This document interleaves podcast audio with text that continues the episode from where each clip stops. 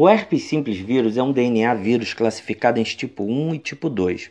O tipo 1 mais frequentemente associado às lesões orais e o tipo 2 às lesões genitais. Porém, também pode ocorrer o contrário. Lesões concomitantes podem aparecer com qualquer tipo de herpes vírus. A transmissão se dá através do contágio com fluidos corporais infectados.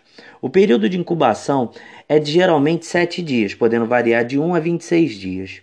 O vírus atravessa a barreira da mucosa, migra através da bainha periaxonal retrogradamente até atingir o gânglio trigenal, onde permanece latente até a reativação do vírus.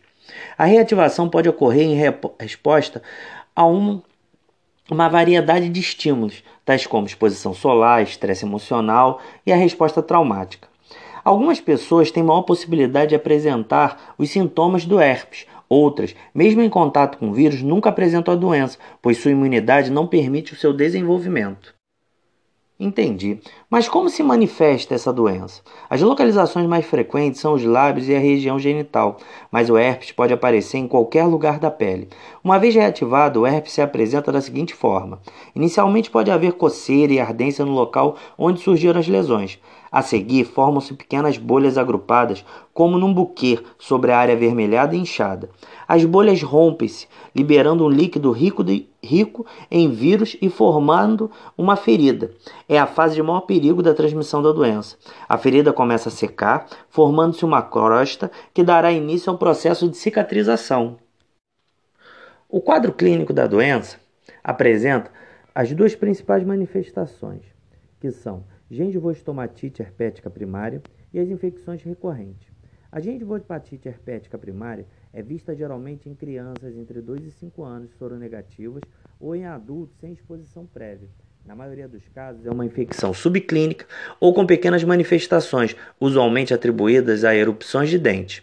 Quando a maior sintomatologia, que é a estomatite e a faringite, são manifestações primárias mais frequentes, pode ocorrer febre, artralgia, cefaleia e linfadenopatia. Adultos são mais sintomáticos que as crianças. Pequenas vesículas surgem em qualquer mucosa da cavidade oral e logo se rompem, formando lesões eritomatosas que aumentam progressivamente de tamanho até desenvolverem áreas centrais de ulceração.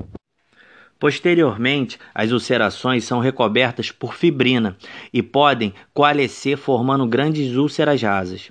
Em todos os casos, há acometimento de gengiva, que se torna edemaciada e eritomatosa. Podem ocorrer vesículas na região perioral. O quadro primário é altamente doloroso, mas autolimitado, com duração de 1 a 3 semanas. Infecções recorrentes variam de 16 a 45% dos casos no grupo etário adulto. São desencadeadas por luz ultravioleta, estresse, febre ou trauma. Estão localizadas na junção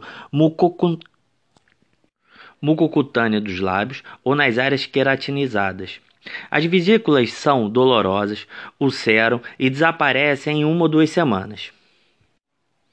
O diagnóstico diferencial se faz com doenças que apresentem padrões semelhantes de lesões. Pode-se citar as úlceras aftoides menores, eritema multiforme e gengivite aguda ulcerativa, necrosante, atentando-se para o fato de que as lesões aftoides e a eritema multiforme não apresentam uma fase vesicular, como as lesões por herpes. Os seguintes cuidados devem ser tomados durante o surto de herpes. O tratamento deve ser iniciado tão logo comecem os primeiros sintomas. Assim, o surto deverá ser de menor intensidade e duração. Evite furar as vesículas, evite beijar ou falar muito próximo de outras pessoas, principalmente de crianças.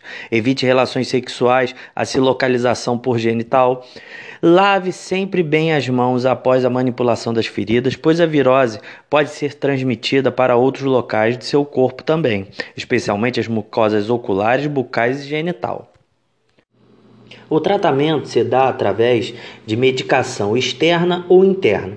A medicação externa sugerida é o aciclovir 50 mg creme. A gente deve aplicar uma camada sobre a lesão cinco vezes ao dia, iniciar antes das vesículas se romperem e repetir o procedimento até a cicatrização da lesão. De uso interno, devemos tomar o aciclovir 200mg. Tomar normalmente um comprimido de 8 em 8 horas durante 5 dias e ir verificando o processo de cicatrização da lesão. Espero que tenham gostado. Até a próxima, pessoal!